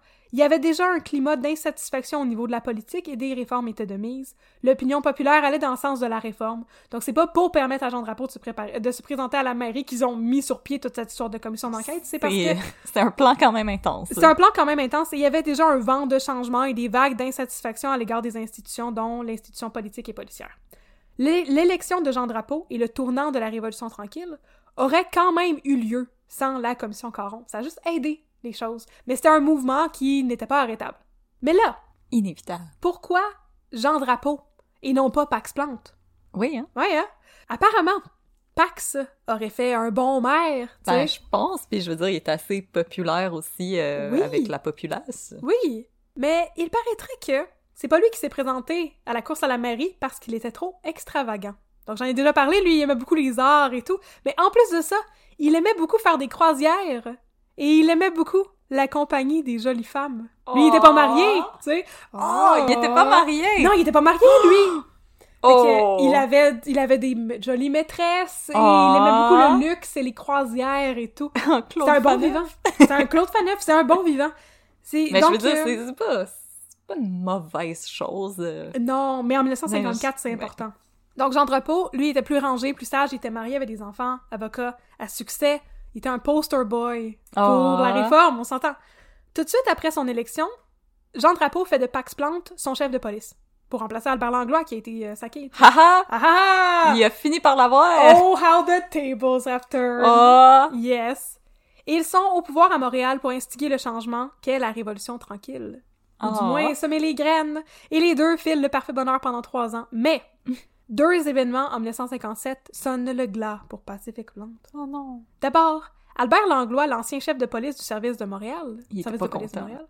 Il est pas content. Il réussit à renverser en appel la décision du juge Caron et il est réinstitué à la tête du service de police de Montréal. Fait qu'il prend sa job. Il reprend sa job. Il reprend sa job à Pax Plante. Je l'aime pas, ce monsieur-là! Ensuite, lors de l'élection municipale en 1957, Sarto Fournier est élu à la mairie et remplace Jean Drapeau. Oh non! Sarto Fournier n'est pas un progressiste axé vers le changement, mais plutôt, selon Marc Laurando, il serait un homme de paille pour Maurice Duplessis. Oh. Et c'est des idées pas mal opposées à celles de Jean Drapeau et Pax Plante. Oh oui. Donc, Sarto Fournier chasse Pax Plante de la police et le justicier de Montréal s'exile au Mexique, où il va vivre en reclus jusqu'en 1976. Pourquoi s'exiler aussi longtemps? Ouais, Jean Drapeau est parti au Mexique. Non, non, Pacific Plante. Ah, Pacific Plan, excuse-moi. Oui, Pacific Plante est parti au Mexique. Pourquoi s'exiler aussi longtemps? Surtout parce qu'il a peur pour sa vie. Oui, À ce point-là. oui. Il y a une part de paranoïa qui entre en ligne de compte. Donc, oui, il y avait euh, clairement entravé les activités du crime organisé et il considérait que sa vie était probablement en danger à cause de ça. Et la police devait pas être de son côté. La police n'était pas nécessairement de son côté, mais selon Marc Laurando, le changement des générations au sein du crime organisé aurait graduellement évacué tout risque réel pour Pax Plante. Mais malgré ça, il devient, et c'est ça, il demeure très très paranoïaque et il va rester exilé pour la, la, la majeure partie de sa vie parce qu'il a peur des représailles du crime organisé. Il va revenir à Montréal en 1976, par contre, pour participer à une autre commission d'enquête sur le crime organisé, instituée sous le gouvernement de Robert Bourassa. Pardon, c'est en 1972. Et Pax va insister pendant son séjour à Montréal à faire enregistrer toutes ces conversations qu'il a avec tout le monde, ever. Il a très très peur pour Oh. sa vie. La paranoïa avait pris le dessus. Mais on ne saura jamais s'il y avait réellement un danger parce que ben, on n'a pas eu vent de vraies tentatives de nuire à sa vie là, à Pax Plante. Alors, il n'était possiblement pas en danger. Mais Et malgré tout, il a passé la majorité du reste de sa vie au Mexique. Et c'est comme ça Avec que de se la conclut... tequila. Avec de la tequila. Et c'est comme ça que se conclut l'histoire de Pacific Plante et de l'enquête Caron. Ah, mais c'était super intéressant. J'ai vraiment aimé ça. J'ai, wow, j'ai appris tellement de choses. C'est vraiment intéressant l'histoire des femmes dans la police, puis Oui! ah, les anecdotes de, de policiers un peu croches. Les anecdotes de policiers un petit peu croches, c'est vraiment très amusant. Puis si vous voulez aller lire la commission Caron, ben l'enquête, le document d'enquête, euh, comme j'ai dit, ça fait 619 pages, c'est ben ben ben ben ben ben long. Et euh, c'est aussi un peu plate et répétitif, mais justement, c'est la liste de toutes les preuves, toutes les incartades et les preuves circonstancielles qu'il y a contre des policiers. Et c'est classé par type. Fait que dans les premières pages, t'as, mettons, la liste de toutes les personnes qui ont été arrêtées parce qu'ils étaient des tenanciers et tenancières d'établissement, tu sais. Avec toutes les adresses. Puis après ça, il y a la liste de, justement, tous les policiers qui ont faussement cadenassé des places. Puis c'est classé par policier. Fait que mettons que c'est arrivé plusieurs fois à notre Arthur Hébert de tantôt, là. Il va y avoir 30 pages consacrées à juste Arthur Hébert. Toutes les fois, il a fait semblant de cadenasser des places. Par contre, on va passer à un autre policier. Oh, wow! C'est très, très long, très, très exhaustif, mais c'est très intéressant. Puis à la fin, justement, il y a les conclusions, où est-ce qu'il conclut qu'il y avait de l'ingérence et de l'irresponsabilité au sein de la police de Montréal. On peut prouver ça, et où, justement, euh, il y a des accusations qui sont faites contre Albert Langlois et Fernand Dufresne, entre autres. C'est vraiment fou! C'est fou comme histoire! Et vous pourriez apprendre que vous habitez dans un ancien bordel.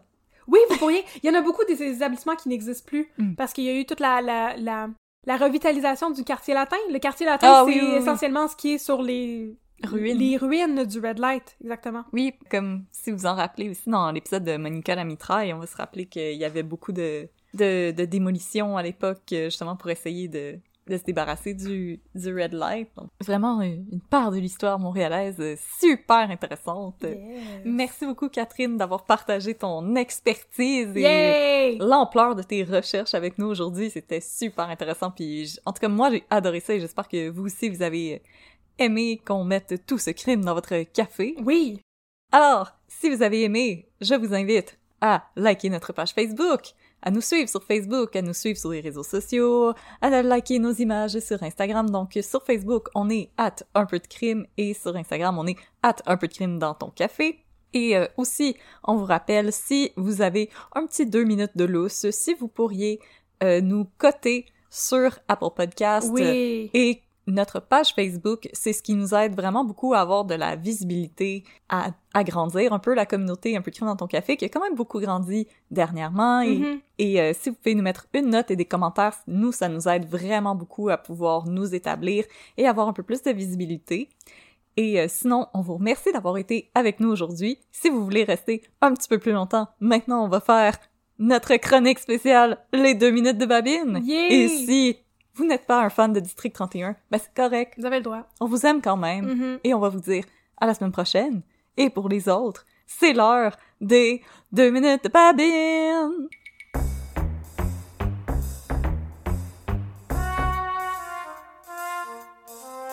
Alors, chers auditeurs, c'est l'heure des deux minutes de Babine. Alors aujourd'hui, nous avons encore notre invitée spéciale, Roxane, qui est la super fan de District 31. Mhm. J'espère un jour avoir un badge. Un badge de super fan de District 31. Non, un badge du SPGM. Signé par Laurent Cloutier, le Ah! OG gangster. Moi aussi, je veux ça. Oh. Patrick Latte, on t'aime. Oui. Ah. Alors aujourd'hui, c'est toi, Audrey, qui va nous parler d'un cas de quelqu'un qui est sur le payroll de la mafia. Yes! Ouais. Moi, je vais vous parler de Nick Romano. yes, sir, mon homme, vas-y fort. Puis là, full disclaimer, partner, là, moi, Nick Romano, je l'aime pas. Il est sur le payroll des Italiens, puis il est arrogant. Oh my god. Il y a des gros plus- bras. Il a des gros bras. Il vole le pawn à Babine. Non! Non! Pas le pauvre à! Il a de l'air d'un ancien joueur du CH. Fait que là, dans le plotline dont je veux vous parler aujourd'hui, Ouais. Nick Romano, il kidnappe mon poupou. Oh non, pas ton poupou! Il kidnappe Stéphane. Parce que Stéphane, là, commençait à avoir le nez long. Parce que Stéphane, il avait commencé à enquêter sur un corps qui avait été volé. Mais c'était pas le corps de n'importe qui. C'était le corps du chef de la mafia. Ouais. Fait que le corps avait été volé. Mais là, Stéphane, il commençait à avoir des doutes que c'était le corps du chef de la mafia qui était dans le cercueil. Ah, mon dieu, je sais, que- mais y a pas de doute à avoir. Ah, ok, oui, je comprends. Lui, il pense que le chef de la mafia, il est pas mort. Fait que là, il commence à fouiller, puis à fouiller, puis à fouiller. Ouais. Il Mhm. demande l'aide à Nick Romano. Puis Nick Mhm. Romano, il est comme... Ah, ok, ok, ok, ok, ok. Mais Nick Romano, c'est un tout croche. Mhm. Mais là, Stéphane, il commence à trop se rapprocher. Fait que Poupou, il demande à Stéphane de venir prendre un verre avec lui Ouais. pour mettre leurs différends de côté. Mm. Mais là, quand Poupou y arrive, Nick Romano, il le kidnappe. Parce que dans le district 31, tout le monde se fait kidnapper! Sans arrêt. À toutes les deux minutes, il y a quelqu'un qui se fait kidnapper. Tout le temps. Et là, Nick, il sort Stéphane de l'auto, puis il l'amène dans une maison. Puis là, le chef de la mafia, il est là! Il était pas mort! Il était pas mort! Il était caché. Il s'était caché! Non, non, non! Puis là, Nick Romano, il explique que le chef de la mafia, il avait l'impression que sa vie était en danger. Fait qu'il avait demandé de l'aide à Nick Romano pour le cacher. Pour aller se cacher Alors, dans le l'a caché. caché. Il voulait gagner la compétition de cacher Mhm. Dans le steak caché. Mhm. avec l'aide de Nick Romano. Alors, Stéphane, il accepte d'arrêter d'enquêter sur la mort du chef de la mafia. Et après, il arrive au poste, puis personne ne le croit. Mm. C'était l'histoire de Nick Romano qui a kidnappé Poupou.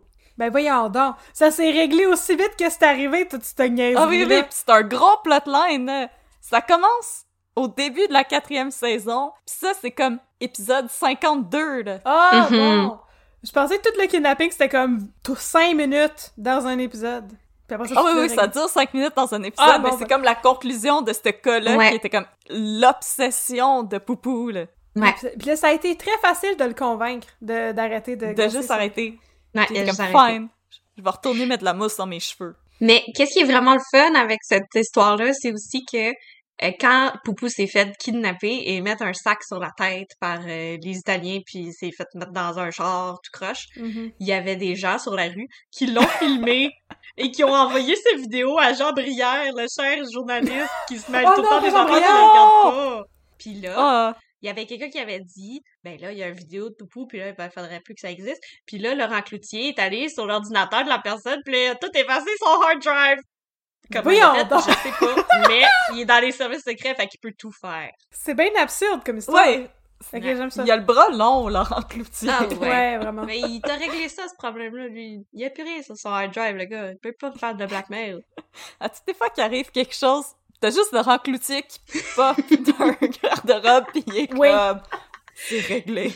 salut bang tire dans le pied puis il s'en va Ouais.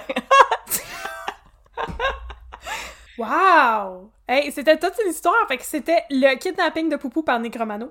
Yes. Mhm. Il est sur le payroll des Italiens. Sur le payroll des Italiens. Fait que si vous êtes aussi sur le payroll des Italiens, chers auditeurs, écrivez-nous un peu de crime à gmail.com pour nous dire aussi si vous êtes euh, team Nick Romano ou team Popo. Ou Tim Babine. Team Team- Babine n'était même pas dans cette histoire-là, pas tout. Pas Team Laurent Cloutier Oh, team Laurent Cloutier. C'est une bonne team. Team ça. Jean Brière. Il y en a peut-être, Team Jean Brière. Alors, euh, merci d'avoir été avec nous. Euh, si vous êtes tanné des deux minutes de babine, écrivez-nous pour nous le dire. Ou si vous aimez ça, un peu de crime. Encouragez-nous. Si vous êtes Babine, écrivez-nous. ben oh oui my god! C'était le plus beau jour de ma vie. Si Babine veut venir raconter les deux minutes de Babine, ça serait comme Babinception. Ce Ça serait malade. On se revoit la semaine prochaine avec euh, plus de deux minutes de babine. Fait que, euh, 10-4, mon homme. Ciao, partner.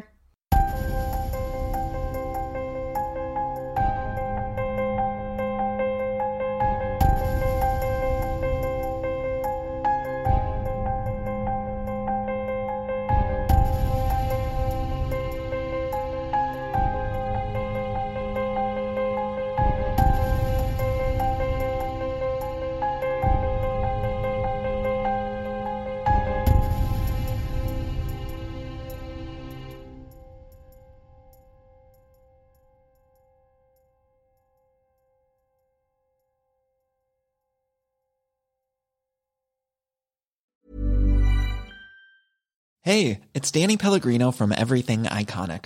Ready to upgrade your style game without blowing your budget? Check out Quince. They've got all the good stuff shirts and polos, activewear, and fine leather goods, all at 50 to 80% less than other high end brands. And the best part? They're all about safe, ethical, and responsible manufacturing. Get that luxury vibe without the luxury price tag. Hit up quince.com slash upgrade for free shipping and 365 day returns on your next order. That's quince.com slash upgrade. Even when we're on a budget, we still deserve nice things. Quince is a place to scoop up stunning high-end goods for 50 to 80% less than similar brands. They have buttery soft cashmere sweaters starting at $50, luxurious Italian leather bags, and so much more. Plus, Quince only works with factories that use safe, ethical, and responsible manufacturing. Get the high-end goods you'll love without the high price tag with Quince. Go to quince.com/style for free shipping and 365-day returns.